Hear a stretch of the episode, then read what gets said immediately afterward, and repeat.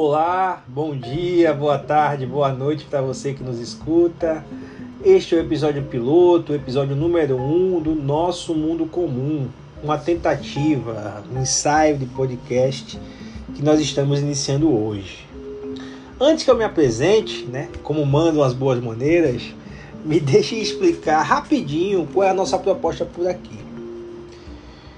Não é de hoje que se ouve falar em globalização, apagamento de fronteiras, que o mundo é uma aldeia global. É, todo mundo, ou quase todo mundo, já teve contato com alguma dessas ideias. É, decisões em um determinado país impactam a vida em outros quase que instantaneamente. Os prodígios da tecnologia mais recente têm permitido o trânsito de bens, serviços e a comunicação entre as pessoas com uma velocidade sem precedentes na história humana, numa escala e numa eficiência inimaginável há poucas décadas. O que nos parece rotina hoje sequer era considerado possível há bem pouco tempo atrás. Estamos cada vez mais conectados e, por consequência, cada vez mais dependentes uns dos outros. É claro que isso também cobre o seu preço, não é verdade? Por exemplo, o ritmo e o padrão de consumo de recursos naturais não renováveis tem atingido ano após ano patamares insustentáveis, com efeitos ambientais e climáticos já muito perceptíveis, ameaçando a nossa sobrevivência futura.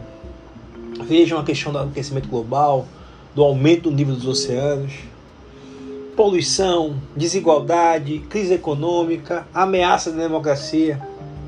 Os benefícios do progresso técnico e da interdependência também parecem ter alguns efeitos colaterais, alguns efeitos negativos. E, e presentemente vivemos algo que em uma escala, em uma extensão que há gerações não se via na face da Terra.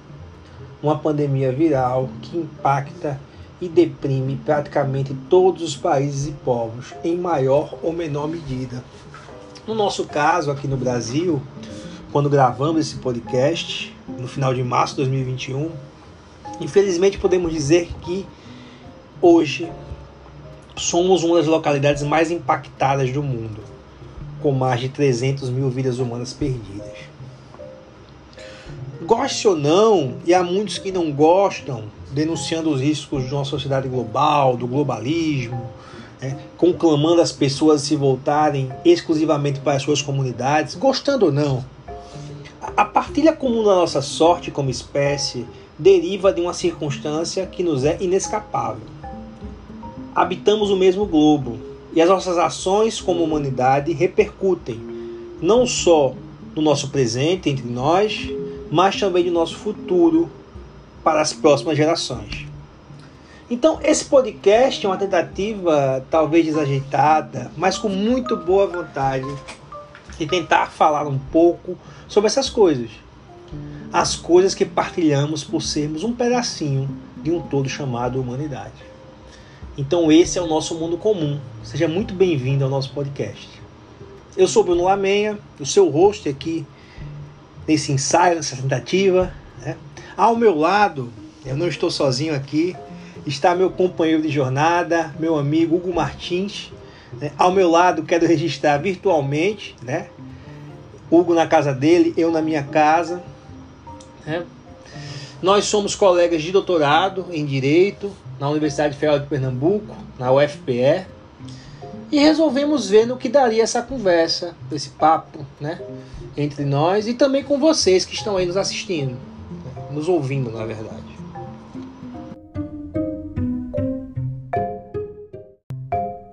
Então, Hugo, já falei demais. Fala alguma coisa, se apresenta pro pessoal aí, fala de você. Então, Bruno, obrigado. É, bom dia, pessoal. Boa tarde, boa noite, quem estiver escutando, dependente da hora. É, como o Bruno falou, nós, nós somos alunos do doutorado da Universidade Federal de Pernambuco. E essa ideia desse podcast surgiu justamente de uma disciplina que nós pagamos em conjunto, né? Que dizia respeito a questões de natureza internacional, de direito internacional, propriamente a cortes internacionais, decisões de tribunais internacionais E daí a gente ficou com essa pulga atrás na orelha, né? De como é que a gente vai poderia transformar essas ideias que foram debatidas ao longo da disciplina numa coisa mais acessível e interessante ao público.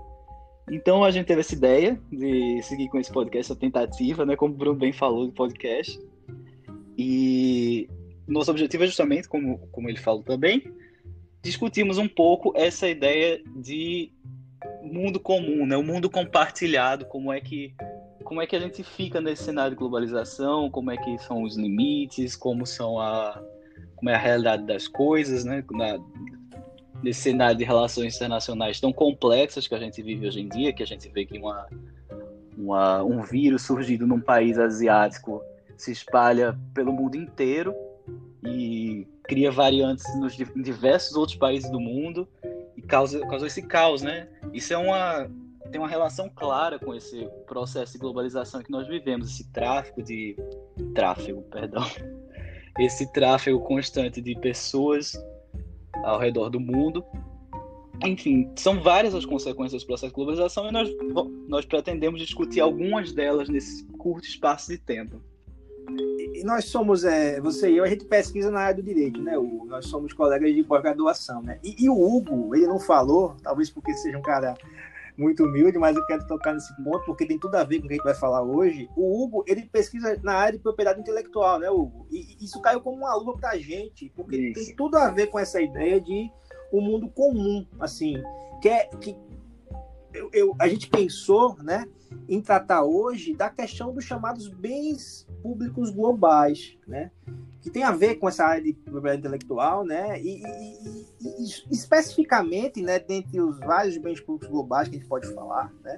A gente escolheu um, né, que é, de, digamos assim, imaterial, intangível, mas que, enfim, a nossa civilização depende dele desde os seus primórdios, né? Que é o conhecimento, né?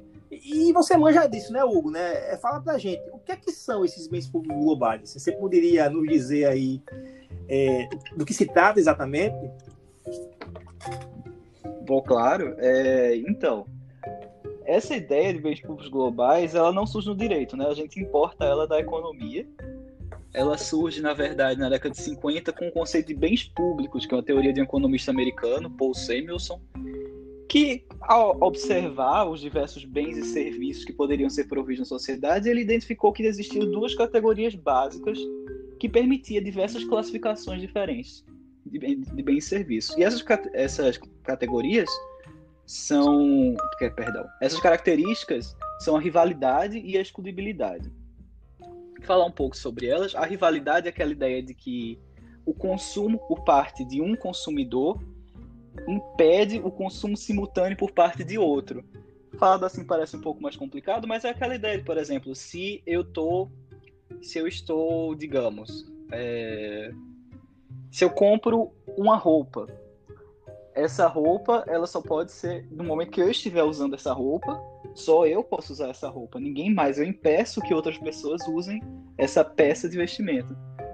E o, a outra ideia, a outra característica que o Samuelson identificou é a categoria da a exclusividade é a ideia de que o fornecedor ele cria limites para que nem todos os consumidores possam ter igual acesso àquele produto, até porque, enfim, essa é a lógica do mercado, né? Se todo mundo pudesse ter tudo, a gente viveria em outro outro mundo, não no que a gente vive atualmente. Então, os bens públicos, eles têm uma característica muito específica que eles são não rivais e não exclu excludíveis ao mesmo tempo. E o que é isso? Bom, basicamente, se você for pensar um, em bens rivais, excludentes, a gente pode pensar, como eu falei, o exemplo da roupa, o exemplo da comida. No momento que eu peço uma comida, só eu posso comer aquela comida, outra pessoa não. É... Enfim, carros, bens de consumo de forma geral. Se você for pensar em bens excludentes e não rivais, a gente pensa em espaços, geralmente, por exemplo, cinemas. Cinemas, eu, o fato de eu estar naquela sala de cinema não impede que outra pessoa, outras pessoas também estejam naquela sala de cinema. Mas só quem vai ter acesso àquela sala de cinema é quem pagar o devido preço por aquele serviço ofertado, etc. É... Mas quando a gente fala de bens públicos, a gente está falando de bens que, por suas características muito individuais, muito próprias, nós eles não são excludentes, ou seja, você não pode cobrar propriamente, individualizar a cobrança de cada um deles para as pessoas, e eles também não são rivais, porque o uso por parte de uma pessoa não impede o uso por parte de outra. E nisso a gente pensa, geralmente, a, a primeira ideia que vem à mente é o meio ambiente, né? Então, o, o ar, o sol, o, enfim, toda essa esse meio terrestre que a gente vive, o fato de uma pessoa consumir não impede que outra pessoa consuma.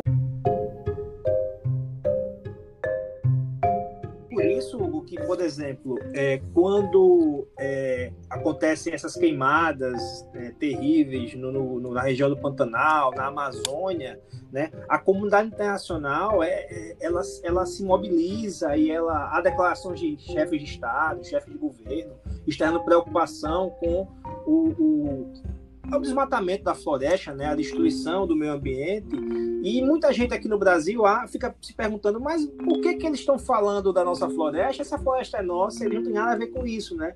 Só que, na verdade, como você bem coloca, como nós estamos num espaço limitado, que é o planeta Terra, então, se você desmata aqui no Brasil, isso vai gerar repercussão em outro local, né? A, a, a, as, as, mudanças climáticas, os problemas ambientais, eles não respeitam os mapas, não respeitam as fronteiras dos mapas, não é isso? Exatamente. Então, essa ideia, na verdade, você já antecipou uma ideia que foi identificada por alguns autores que aperfeiçoaram essa ideia, essa teoria original do Samuelson. Porque quando o Samuelson pensou em bens públicos, ele estava falando de estados nacionais, né? Então ele pensava em defesa nacional, por exemplo. A defesa nacional é não é individualizável. Você o governo precisa defender a todos igualmente. Mas aí a gente fica muito restrito à ideia territorial. E o que é que outros economistas, entre os quais um dos principais a desenvolver teorias a esse respeito, o Stiglitz, falava, era que há bens que são públicos, mas que tem, são dotados de algumas características que, o tornam, que os tornam também internacionais. E aí essa ideia do bens públicos globais são bens públicos que vão além das fronteiras do Estado, como você bem citou, o meio ambiente é, é o exemplo clássico também de um bem público global, mas não só o meio ambiente, né? A gente, o Stiglitz ele vai citar cinco bens públicos globais que têm essas, todas essas características do Samuelson, são não rivais e não excludentes, e tem a característica da internacionalidade. Né? Ele cita a estabilidade econômica internacional, aquela ideia de que a crise econômica ela afeta a todos os países do planeta. Né? A gente viu isso na Grande Depressão da década de 20, a gente viu isso na Grande Crise de 2008. Então isso tem impacto na vida individual de pessoas que nunca ouviram falar em Wall Street ou o que seja, o mercado financeiro. É, a gente tem a questão da segurança internacional, que é o que ele chama de estabilidade política.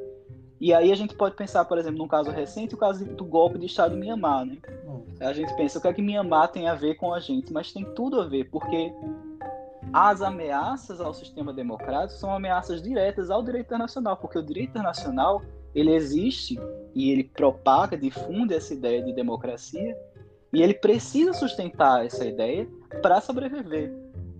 Então, no momento que você tem ameaças a esse sistema democrático, você tem ameaças a todo o sistema internacional. E isso afeta toda a estabilidade de cada de diversos estados. Então, o que acontece em Mianmar às vezes parece não repercutir diretamente aqui, mas acaba repercutindo. Há repercussões. Elas não são tão visíveis, talvez, e não são tão imediatas, mas ao longo do tempo elas surgem, se não for contidas, né? se não forem contidas nesse meio tempo.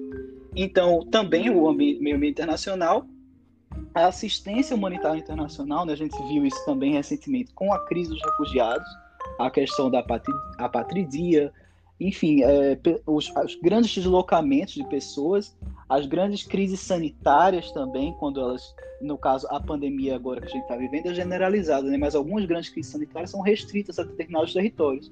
Mas o fato delas acontecerem só em determinado território não impede que as suas consequências não cheguem aos demais. Então a gente pode pensar no ebola, por exemplo. O ebola, as pessoas pensaram que ia ficar contido no continente africano, não ficou. E Bom, Hugo, Bom, e você, e... acha que, e você acha que, desculpa te interromper, Você acha que, Sim, por não. exemplo, depois dessa pandemia, né, quando tudo isso passar, nessa chave, é, é claro que a ciência humanitária está tá mais relacionada a vítimas de conflitos armados, evidentemente, está relacionada a isso especificamente. Mas você acha que é, nós podemos falar no futuro da própria saúde como um bem público global ou como ou algo relacionado a isso no sentido de prevenir ou de ter mecanismos de apoio, de amparo a países mais pobres no contexto de uma pandemia como essa que atinge a todos? Você, você consegue visualizar algo desse, desse tipo no futuro?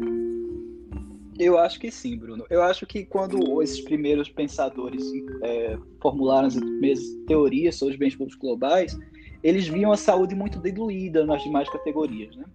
Então, a saúde ia estar no conhecimento, é, a saúde, por exemplo, na produção de vacinas, na produção de medicamentos, a saúde vai estar, de certa forma, na assistência humanitária internacional, a saúde vai estar no meio ambiente internacional, porque saúde e meio ambiente vão caminho de mãos, mãos juntas, né? A, enfim, e os impactos de estabilidade política e econômica também. Mas eu acho que sim, eu acho que essa pandemia nos fez refletir muito sobre o papel da sociedade internacional na contenção de grandes pandemias. Então, nós não pensávamos que isso fosse acontecer, apesar dos diversos alertas da sociedade científica de que em algum momento existiria um novo vírus que causaria algo similar, né? Então, nós fizemos ouvidos de mercador, nós não prestamos atenção a esse aviso, e chegou esse dia. Então, a comunidade internacional, o que a gente viu agora foi um grande esforço de cooperação internacional no sentido de é, criar uma rede de apoio aos afetados por essa pandemia, que no final somos todos nós. Né? Então, nós vimos essa, toda essa correria para a produção de vacinas, para não só para produção, como para exportação de vacinas, né, que é um, um, um outro aspecto muito complicado o problema da patente das vacinas, que é um problema muito próximo ao conhecimento. Então, assim, é, eu, eu acho que sim, eu acho que saúde é um. vai ganhar força para virar um campo próprio, um bem comum global próprio nos anos seguintes. A gente ainda tem muita discussão, né, Bruno, porque nós não temos sistemas públicos de saúde em todos os países do mundo. Então, muitos países não têm o SUS como nós temos aqui no Brasil, né? nós somos muito privilegiados nesse sentido mas o próprio Estados Unidos não tem um sistema público de saúde. Então, existe essa dificuldade em tratar a saúde como bem público global, quando alguns países ainda têm uma certa reticência em encarar como bem público nacional, né? Então, mas sim, eu acho que nós nos encaminhamos sim, depois de todo esse contexto de pandemia, a uma revisão desses, desses conceitos e, sem dúvida, incluir a saúde aí nesse rol. Eu estava eu tava te ouvindo falar sobre saúde e como a saúde está dentro do meio ambiente. E eu me lembro de um, me lembrei de uma, de uma passagem de um livro que eu, que eu li recentemente, o do David Quammen, né, que é um escritor, jornalista livro científico, né, que é um livro chamado Spillover, né, que aqui no Brasil foi traduzido como Contágio, né, sobre infecção de origem animal, né. E ele, e ele falando das pandemias e dos, das epidemias locais causadas por vírus e por bactérias, enfim, outros micro-organismos que vêm justamente dos animais, ele faz essa relação. Ele diz, olha, na medida em que a humanidade cada vez mais avança para os, os, os, espaços naturais, né, pra, é, através do desmatamento, da ocupação de espaços que antes eram isolados, só, eram, só, só aquela, a, a, flora e a fauna daquela região, a flora e a fauna natural que ocupavam, a gente cada vez mais vai ter esse fenômeno de, de, de vírus de bactérias, enfim, micro-organismos migrando né, de outros animais para o ser humano, porque nós vamos ocupando aos poucos os espaços em que eles ficavam é, é, é, é, restritos. Então perceba que, assim como você tem toda a razão, assim, na minha opinião, né? É, é, a, a, saúde, a preocupação com a saúde, ela também vai começar, por exemplo, quando a gente fala de uma zoonose, no cuidado do meio ambiente. E não adianta um país cuidar e o outro não cuidar, né? Então eu acho que você está coberto de razão quanto a isso. É, me fala uma coisa, né? É, é, essa ideia de conhecimento como bem global é uma ideia do Stiglitz? Como é isso, assim? É, é, quando eu, eu, eu não sou da área né, de propriedade intelectual, como você sabe, né, mas quando eu, eu, a gente conversou sobre isso previamente, a primeira coisa que eu pensei, pô, pô então, será que o Stiglitz defende que é, ou outros autores que defendem o conhecimento como bem público global defendem que não se pode cobrar pelo conhecimento, né? Isso, isso foi a primeira coisa que eu pensei, né? Mas aí depois, conversando com você, eu comecei a entender que a ideia parece um pouco mais sofisticada do que isso. Explica pra gente, como, como é isso do conhecimento como bem público global? Então, Bruno, é realmente, assim, eu sou um pouco suspeito para falar, mas de fato é um, é um tema muito complexo. É um tema que tem muitas nuances e você não vai ter uma opinião única. Uh, nós vamos ter pessoas defendendo os mais diversos pontos de vista, né? No furor da década de 90, naquele período que as organizações internacionais chegaram no seu auge, né? é, naquela época parecia muito claro que o conhecimento tem que ser uma propriedade, tem que ser protegida, e isso é uma condição, inclusive, para o desenvolvimento dos países. Então, se você não protege a produção intelectual, né, que envolve a produção científica, artística e literária, as obras intelectuais, é, e também as invenções que são derivações da produção científica, são patenteáveis, enfim. Se você não protege, se você não cria um arcabouço normativo, legal, forte para proteger, você vai ter um país que não se desenvolve, porque, é, para usar o, o, termo né, que nós, nós absorvemos nessa nossa última disciplina de que tratava sobre o neoinstitucionalismo, as instituições não seriam fortes o suficiente, né? as regras não seriam fortes o suficiente e não é, permitiriam um cenário favorável ao desenvolvimento. E o que o Stiglitz e outros autores vão falar? O Stiglitz tem uma visão mitigada dessa teoria, porque o Stiglitz, na verdade, ele, ele tem um, um ele é de um viés mais liberal, que são, via de regra, liberalismo econômico, é favorável nesse caso. Os grandes liberais são favoráveis a essa maior, esse maior grau de proteção, porque, segundo eles, essa proteção é necessária para o desenvolvimento, é necessária para estimular a inovação. O Stiglitz, que é um crítico a essa visão que ele chama de livre mercado fundamentalista, é, ele vê, ele tem uma ideia mais mitigada disso. Ele entende que sim, deve ser, deve ter algum nível de proteção. Agora esse nível de proteção tem que ser, tem que haver um equilíbrio, porque é o seguinte: o conhecimento ele é um bem público global por sua natureza e por suas características próprias. O fato de você privatizar ele, você torna o você dificulta a sua divulgação e você torna o comércio injusto, porque no momento que ele é um bem global, ele, ele tem a característica de bem público, né? Ele tem um custo marginal zero. Então você não você não gasta para produzir e você não tem por que cobrar de alguém. Então, no momento que você está cobrando por algo que você não gasta, você não a conta não bate, né? A conta não fecha. Então, à primeira vista, sendo bem público, você não poderia cobrar pelo conhecimento. Você pode cobrar marginalmente, né, pela distribuição propriamente. Só que é, qual é o complicador aqui no, na época de hoje? A internet. Antes a gente tinha uma razão clara para cobrar pelo conhecimento, pela produção intelectual. Era caro se produzir, fazer, escrever livros, é, imprimir livros, exportar esses livros. Todo esse processo era muito caro hoje em dia a gente pode jogar na internet em qualquer lugar do mundo. Então a gente tem a, a pirataria, né, de nos mais diversos níveis altamente difundida. E aí cai por terra esse argumento de que nós precisamos cobrar pela distribuição. Porque a distribuição é muito mais barata hoje em dia. E, e também pela produção, porque a produção também é muito mais barata. E aí, mas fica aquela coisa, né? Como você vai remunerar? Porque o Stiglitz, na visão mitigada dele, ele diz que sim, você tem que remunerar a pessoa que produz esse conhecimento. Por quê? Porque essa remuneração ela não pode ser igual a zero.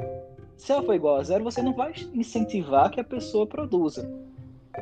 Então, a questão é, o Stiglitz ele tem essa visão de tentar buscar um equilíbrio entre o acesso ao conhecimento, o conhecimento é um bem público, ele deve ser difundido, mas também uma certa proteção a quem o produz, né?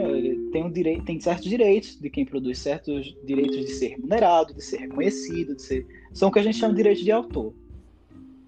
Então, toda dificuldade é dizer até onde vai a proteção, até onde vão os direitos de autor e até onde deve ser defendido o acesso ao conhecimento. É, via de regra, nós temos já alguns limites e exceções previstos em tratados internacionais e em leis nacionais também. Geralmente a gente sempre fala domínio público, né? domínio público é um clássico. Depois de X anos da obra, cai em domínio público. Varia de país para país, mas enfim, é, via de regra, o, o mínimo exigido internacionalmente é 50 anos após a morte do autor. Então, 50 anos após a morte do autor, cai em domínio público, qualquer um pode usar aquele conhecimento produzido por ele. a obra artística, científica ou literária. É, outras formas de limitação, por exemplo, você não pode proteger com direitos de autor ideias, meras ideias. Por exemplo, eu tive uma ideia de construir uma máquina do tempo. Massa. Qualquer pessoa pode ter essa ideia. Você não pode dizer que essa ideia é minha, exclusivamente minha. Pensa o A.G. Wells, né, o autor que escreveu um livro sobre máquina do tempo. A, ideia de máquina do tempo é exclusiva dele? Só ele tem, ele tem esse direito sobre a máquina do tempo? Não. Agora, se alguém desenvolver uma técnica específica de como criar uma máquina do tempo, uma grande obra científica, pode ser a invenção propriamente da máquina, né, que seria patenteável, ou as ideias, né, a base. Então, essa ideia, essa ideia, essa expressão da ideia, na verdade, ela é protegida. A ideia é essa, de que você não protege ideias, mas você só protege expressões. Mas mesmo assim, expressão também é um conceito muito amplo, né?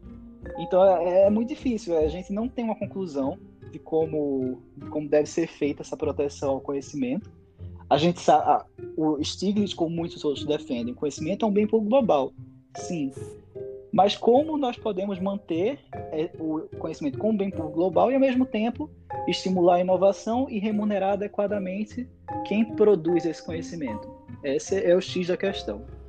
Então, é, eu, eu, eu consigo visualizar, mesmo não sendo na área, né, e você me corrija se eu estiver errado, que assim, tanto a comunidade internacional, através de, enfim, dos tratados, enfim, é, de organizações, organismos como a própria Organização Mundial do Comércio, né, e o Estado Nacional, né, eles parecem ter um papel é, muito importante nessa dinâmica, né, na, nesse equilíbrio do conhecimento como bem público global e a necessidade de você não é, criar obstáculos à inovação, né? As pessoas se manterem estimuladas a continuarem, enfim, produzindo e tendo ideias e executando, né? É, e outra coisa que eu pensei também é, é, é, o seguinte: existe uma diferença muito grande, né? Quando a gente pensa, por exemplo, no mundo, é, entre a capacidade econômica e tecnológica de alguns países e dentro dos próprios países, por exemplo, também existem diferenças é, é, de capacidade econômica, tecnológica, enfim. É, é, é então, é, esse papel de viabilizar a universalidade de acesso ao meio global, ele necessariamente é do Estado ou você acredita que o próprio mercado poderia se ocupar disso, a tal da mão invisível do mercado? Como é que você vê isso, assim, o papel do Estado e da comunidade internacional nessa dinâmica? Eu vou me aproveitar um pouco da, da teoria do Stiglitz aqui, que eu tenho uma visão parecida. Eu acho que são muitos atores envolvidos. Eu acho que não, não é um papel exclusivo do Estado, não é um papel exclusivo do mercado. O Stiglitz, inclusive, ele até defende um pouco mais o, o, o Estado, porque ele vai dizer o seguinte, que se o Estado conseguisse saber exatamente no que investir, ele fosse um investidor consciente, né? ele soubesse em gastar bem o dinheiro na, no conhecimento da, de forma adequada. Se, se for, houvesse essa situação ideal, não precisaria de, de, livre mercado. Esse papel seria exclusivo do Estado. Visão de Stiglitz. É, eu acho que talvez essa visão é um pouco romantizada, né? O Stiglitz sabe disso, ele é consciente que o Estado não, não, isso é uma visão muito utópica, mas a ideia é de que todos tem que participar de alguma forma. O papel do direito, para mim, seja ele direito do Estado, seja ele direito internacional, é dar parâmetros, é mediar os conflitos. Ele, não vai resolver a situação, né? Ele vai dizer, olha, tem que estimular o, a inovação até aqui, vai criar formas de estimular a inovação até aqui. E do outro lado, ele também vai criar formas de proteger certos direitos, né? Então, vai estar sempre tentando tratar, é, fazer esse equilíbrio. Mas a gente sabe que o, o grande papel, o grande fomentador da inovação é, em grandes níveis é o, a iniciativa privada. E eu digo não, a, a, iniciativa privada não só empresas propriamente, mas organizações da sociedade civil. Né? Tem um caso muito clássico e sempre, sempre se citam quando a gente está falando desse, dessa questão, é até é bastante, bastante atual, porque fala sobre vacina e patente de vacina, que é o caso da vacina de que é a vacina da polio, né? Foi desenvolvida nos Estados Unidos como? Por todo um contexto de organização da sociedade civil, da, da Associação das Mães, salvo engano, com crianças com poliomielite, que estimulou, criou essa consciência coletiva na sociedade, foi atrás de investimento, conseguiu investimento. É, isso estimulou as universidades a também desenvolverem, é, fazendo parcerias, e no fim das contas, uma vacina saiu de todo esse processo. E o que é que o, o Sol fez? Ele disse que não, não queria ir atrás de uma, de uma patente. Ele queria que a vacina fosse de acesso livre. Então, tanto é que o, o Sol que virou uma, uma figura meio mítica, né? Como é que o inventor ele desiste da patente dele, apesar de que há alguns, algumas pesquisas que apontam que havia uma certa inviabilidade nessa, nessa patente na época, né? Porque ela não, não traria uma inovação suficiente para demandar uma patente, porque foram vários estudos, não foi uma só vacina que foi desenvolvida, como a gente vê agora, né? Nunca é uma só vacina, uma descoberta milagrosa, são vários estudos em vários lugares. O Sol que apenas ele ficou, ele deu a, o chute final, né? O chute ao gol. E mas o, o Sol que ele, ele não quis patentear, ele disse que a, vacina era de todos. Ele até tem uma uma frase clássica numa entrevista que ele dizia: Como é que eu vou patentear o sol? A vacina, a vacina como o sol é de todos. Também é uma visão muito utópica, né? muito real, mas para ver que essas coisas acontecem na vida real. É, é difícil dizer por A mais B como é que essas coisas vão se tratar. Por isso que é um papel muito difícil do regulador, né? Dizer que até vai até aqui, diminui aqui, diminui ali. Como resolver o caso concreto acaba sendo muito importante para a gente definir, né? Mas é isso, eu acredito que é um papel. Tem, tem vários atores envolvidos nesse processo. Você tem a sociedade civil, você tem a iniciativa privada, você tem o Estado. Todos eles têm um, um papel importante nesse processo. Agora, como nós somos da área de direito, né, Bruno? Então a gente sempre vai puxar um pouquinho para a importância da regulação porque, claro, né, a regulação são os parâmetros. A regulação é que vai dizer, olha, não, você está tá se excedendo aqui, ou você está indo muito pouco aqui. Tem que criar um terreno favorável à, à inovação, tem que impedir uh, os excessos. Enfim, é, é, é, um papel difícil, mas esse eu acho que é um papel importante, esse papel da, regulatório do Estado e das organizações internacionais aí. E falando, a gente falou de, do, da vacina de, da polio, né, do, do Jonas Salk, né, que causou uma revolução sanitária, né, na época que foi que foi é, aplicado em larga escala, né, a polio é uma doença que aterrorizava é, as famílias, as crianças, né, hoje a gente trata como algo muito distante, né, mas que se a gente volta 60, 70 anos atrás, a gente lembra que, que se tratava realmente de um problema de saúde pública muito sério, né? Sim. E falando de vacina, né? É, é, aproveitando, fazendo esse link dessa história que você contou, interessante, né? Da, da, da patente da vacina do SOP, e falando de, de pandemia agora da Covid-19 e da discussão sobre vacinas, sobre insumos, sobre remédios, né? Está tá em curso na, na, na OMC, na Organização Mundial do Comércio, né, uma discussão sobre a suspensão das patentes de vacinas, insumos, medicamentos contra a Covid, né, para fazer frente à pandemia, né? E curiosamente, isso foi bastante divulgado aqui no Brasil, né? O Brasil foi o único país em desenvolvimento que se alinhou à União Europeia dos Estados Unidos, se opondo a essa medida, essa proposta, que é apoiada por mais de 80 países é, emergentes. Né? É, é situações excepcionais como essa, Hugo, é, é, de uma pandemia, justificam o levantamento do regime de produção de patentes? Você acha que isso pode prejudicar a inovação, como alegam os Estados Unidos, a União Europeia? O que é que você pensa sobre isso? Bruno, eu acho que pela excepcionalidade dessa situação que nós estamos vivendo, para mim faz completo sentido uma suspensão provisória, ainda que seja, das patentes das vacinas, porque é uma emergência, a gente está vivendo um estado de emergência internacional, né? A gente está vendo, enfim, chegamos a 300 mil mortes no Brasil, é, é, é um absurdo a gente ter chegado a esse nível. Então eu acho que sim, dentro desse cenário excepcionalíssimo em que nós estamos vivendo.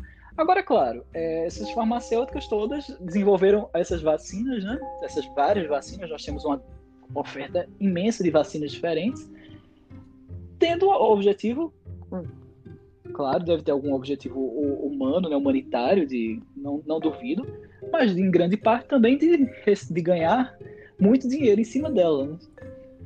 Justamente porque eles investiram muito. Ninguém investe tanto assim a troco de nada. Então é, é, é, difícil dizer, porque a gente não vive no mesmo, mesmo mundo que o Sol que vivia, né? Essa, essa escolha do Sol que hoje em dia é quase impensável, as pessoas não fazem isso. Só que eu acho que essa pandemia ela está forçando a gente a repensar algumas das escolhas que nós fizemos enquanto civilização nos últimos anos, nas últimas décadas. Talvez seja uma oportunidade importante para a gente rever a necessidade desse tipo de medida, como a suspensão das patentes, em casos como o que a gente está vivendo atualmente. Não acho que seria um desestímulo à inovação, porque eu não acredito que o fato de que, diante de toda a excepcionalidade do caso, as farmacêuticas de repente deixariam de investir em vacinas porque ah, nessa situação é, a minha patente foi suspensa provisoriamente, mas depois eu vou receber o dinheiro, né? Porque a discussão da, da OMC não é de não remunerar, mas sim de deixar de remunerar momentaneamente, né? deixar para o futuro essa remuneração. Pro, esperar um momento de maior estabilidade, talvez, né? diante da crise. Mas é, é uma discussão, rende, rende bastante. Né? A própria a atual diretora-geral da OMC, a, a Ngonzo, salvo engano, Ngonzo Conjeuela, ela também está dentro da mesa diretora da, da Gavi, que é uma organização internacional que estimula a distribuição de vacinas para o mundo do desenvolvimento. Inclusive, ela é nigeriana, né? ela era antiga ministra da, da Fazenda da Nigéria. Então, é um conflito interessante. É uma, é, a gente acho que nós vamos ter bons argumentos de ambos os lados, mas minha visão pessoal, eu acho que sim. Eu acho que esse, essa é uma situação que necessita dessa suspensão provisória que seja das patentes. E, e por que que o por que, que o Brasil se, se, se meteu, digamos assim, a apoiar uma medida que pensando que o país, nosso país, ele não é um produtor de vacina de Covid ainda, né? Nós temos uma longa tradição de produção de, de, imunizantes, mas nós não desenvolvemos nossa própria vacina. Por que, que o Brasil se coloca apoiando uma medida como essa? Melhor perguntando, a tradição brasileira em matéria do regime de patentes, é, a posição brasileira sempre foi essa, de se opor à, à quebra de patentes em situações como essa? Porque eu me recordo posso estar enganado, você me corrige, né? Mas o Brasil foi um dos pioneiros, por exemplo, na quebra de patente relacionada aos, aos, aos medicamentos para o HIV, não é isso? Então, houve uma mudança é, na forma como o Brasil vinha se posicionando em questões como essa de grandes é, emergências sanitárias, né? O HIV ainda é uma pandemia, é, por mais que a gente fale pouco dele por conta da eficácia justamente desses medicamentos, o, o, Brasil mudou de posição, ou o Brasil vinha se posicionando dessa forma que ele se posicionou agora na OMC, ou seja, contra é, o, a suspensão de patente de vacina numa situação dessa pandemia. Não, na verdade é um ponto interessante esse que você tocou, Bruno, porque de fato o, o Brasil é, de 2018 para cá, né, desde o novo governo, ele vem mudando de postura com relação a isso. O Brasil, na verdade, como você bem citou, essa questão da queda de patente dos coquetéis antivirais para o HIV, é, o Brasil sempre foi um, um, esteve na vanguarda dessa disputa. O Brasil sempre é, era o primeiro país a falar contra esse tipo de coisa, contra esse tipo de, de condutas. Ele foi um dos, um dos países que primeiro assinou a agenda voltada ao acesso ao conhecimento que falava justamente da redução dos parâmetros internacionais de proteção à propriedade intelectual. Então, o Brasil, assim como outros países em desenvolvimento, a Índia, a China, a própria Argentina aqui do lado, são países que sempre se colocaram na linha de frente contra o que eles entendem como medidas abusivas dos países desenvolvidos, que de certa forma é verdade, porque a gente tem uma concentração muito grande da produção intelectual nesses países. E nós, nós precisamos exigir, de certa forma, no nível, nível internacional, que se facilite esse acesso ao conhecimento, que a gente consiga ingressar com maior facilidade para não haver até distorções do comércio, né? É injusto, a gente não consegue brigar de frente sem receber o mínimo necessário para se desenvolver, que é o que a gente sempre fala, o, o próprio Stiglitz fala, a gente está falando do mínimo, o conhecimento que tem que ser livremente difundido é o conhecimento mínimo necessário à inovação. Pô, imagina se você não tivesse acesso a fórmulas matemáticas.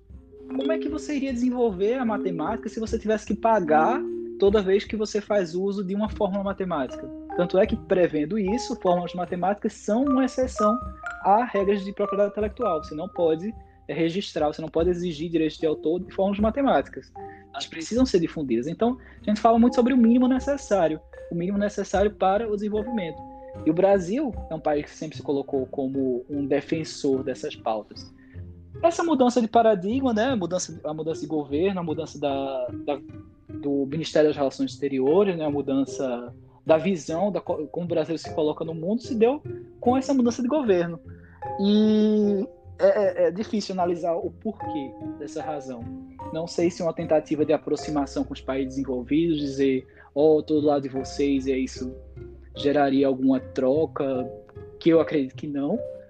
É, é, difícil, realmente é uma postura um pouco inexplicável por parte do governo.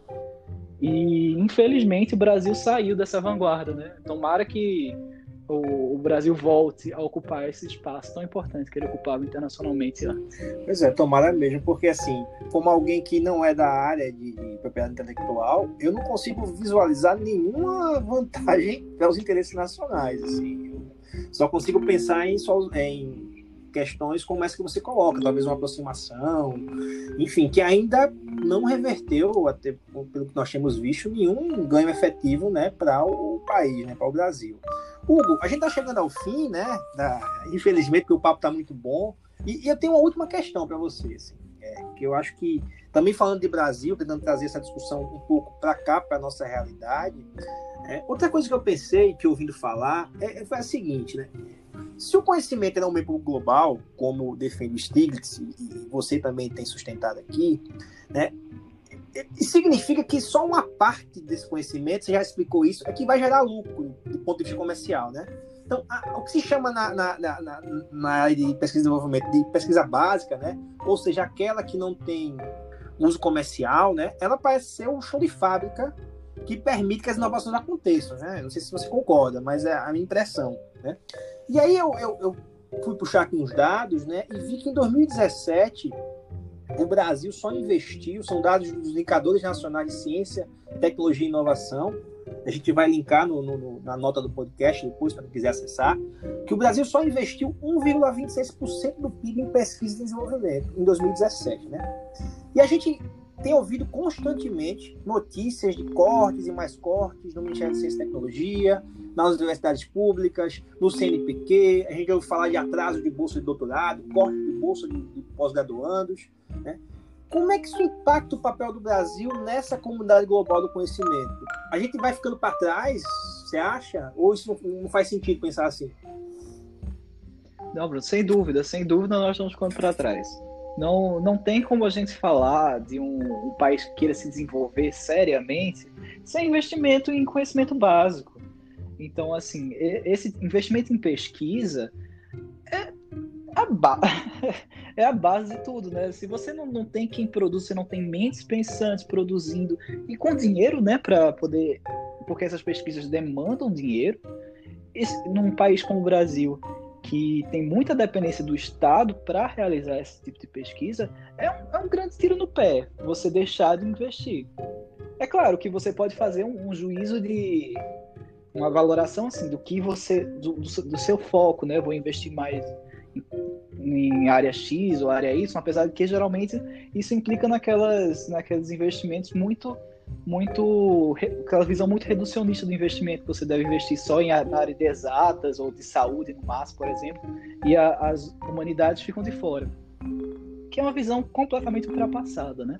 Mas que às vezes, vez ou outra, alguns governantes gostam de reproduzir, porque aparentemente é, tem um apelo grande com, com o público-alvo, mas a, a, nossa, se, se, você pensa, como é que você vai pensar num país que queira se desenvolver plenamente sem investimento em conhecimento, sem investimento, porque o conhecimento, as pessoas às vezes acham que conhecimento é uma coisa muito abstrata e às vezes é de fato. Mas só que é esse conhecimento abstrato que precisa ser produzido e precisa ser acumulado, porque é o grande importância. O conhecimento tem essa característica única quando ele é compartilhado, ele não diminui, ele aumenta. Então, o conhecimento deve ser compartilhado e deve ser aumentado. Então, quando você cria esse terreno, essa base, né, essa infraestrutura, digamos assim, de conhecimento, é só assim que você consegue gerar inovação. E é com inovação que nós temos os avanços tecnológicos e tecnológico que lado senso, né? não pensando só em tecnologia de ponta, como a gente está falando, mas tecnologia até tecnologia industrial, tecnologia é, técnica mesmo, trabalho manual, é o que um o Yuk Hui, um autor asiático, chama de tecnodiversidade, né? Eu estimulo a, a nossa diversidade técnica aos, aos saberes técnicos. Eles só surgem a partir de pesquisa e de muito conhecimento acumulado. E não é do dia para a noite. Então, assim, um investimento a longo prazo que deve ser feito, qualquer país sério que queira se desenvolver de fato deve fazer, e é uma lástima que o Brasil é, não veja isso dessa forma. Né? É, Hugo, e se alguém quiser ler um pouco mais sobre bens públicos globais, sobre isso que nós conversamos, você indica alguma coisa? E aproveita também, né, é, é para também já se despedir dos nossos ouvintes, né? Queria agradecer demais essa aula né, que você deu. Valeu demais, assim. Eu tenho certeza que quem está ouvindo também curtiu bastante, certo? Foi muito prazeroso dividir esse tempo aqui com você. E é isso, eu queria que você também, se alguém quiser se aprofundar, se você tem algum texto, algum livro, algum documentário, enfim, algo que você queira indicar para as pessoas que gostaram do debate e que queiram saber um pouco mais. Eu acho que assim, o, o Stiglitz é absolutamente necessário para quem não conhece o Stiglitz, a gente falou tanto sobre ele, né? Mas o Stiglitz ele é um economista americano, prêmio Nobel, ele chegou a ser vice-presidente do Banco Mundial, né? É uma pessoa é, um economista de renome, de peso internacional. E ele se debruça muito sobre esse assunto. Ele, particularmente, tem, tem alguma, uma boa quantidade de material, tanto sobre bens públicos globais, como sobre conhecimento, né? A gente tem a professora Incal, que também é, é uma grande expert da teoria dos bens públicos globais. Ela tem, existe até um, um livro que é uma coletânea de artigos científicos realizadas pelas Nações Unidas, mas desenvolvida pela Incol, que também conta com um artigo do Stiglitz, que trata especificamente sobre a teoria dos públicos globais. É uma teoria assim que ela vem ganhando que ela tem muitos autores em diversas vertentes, né? Então, você pode pensar também na, na questão dos, dos autores que estudam a tragédia dos comuns, os estudos comuns, os bens comuns, né, que também estão muito próximos aí aos bens globais. O caso da Eleanor Strom. E, enfim, a professora Lia Sheva, a professora Okedish, são professoras também americanas, essas mais da área do direito, que tratam um pouco mais sobre a relação da intersecção entre propriedade intelectual e direitos humanos, por exemplo a necessidade do acesso ao conhecimento, etc. E, enfim, o, o, James Boyle também. A gente tem o. Nossa, como é o nome dele? Mas, enfim, o, o do Creative Commons, né, aquela iniciativa que trata sobre licenças não onerosas digitais. Enfim, a gente tem uma, uma vasta gama de autores aí que, que abordam esse tema de alguma forma tanto de uma forma mais teórica como de uma forma mais prática, né, mais próxima da nossa realidade, do mundo digital. Mas é, é isso, é um tema realmente que tem muito, muito pano para manga. E Bruno, nossa, foi um prazer enorme estar aqui, dividir esse tempo aqui com você, conversar contigo. Se pudesse, a gente ficava mais tempo ainda, né? Porque, porque é, esse, esse tipo de assunto, ainda mais quando a gente começa a fazer uma correlação com a realidade atual, sempre gera muita discussão, é muito legal esse debate. Mas é isso, foi um prazer enorme estar aqui. Espero que nós podemos, possamos fazer novos momentos como esse, né, no futuro. Com certeza, maravilha. Então, gente, é, esse foi o nosso episódio piloto do nosso mundo comum. Qualquer hora a gente volta com um novo episódio no seu feed. Não deixa aí de curtir, de assinar no seu agregador e falar pra gente se gostou também, né? Se você tem dica de novos temas, quer indicar alguém para participar aqui com a gente, escreve no nosso mundo comum gmail.com, nosso e-mail. A gente se vê então, tá? Se cuidem, fiquem em casa se puderem e até a próxima.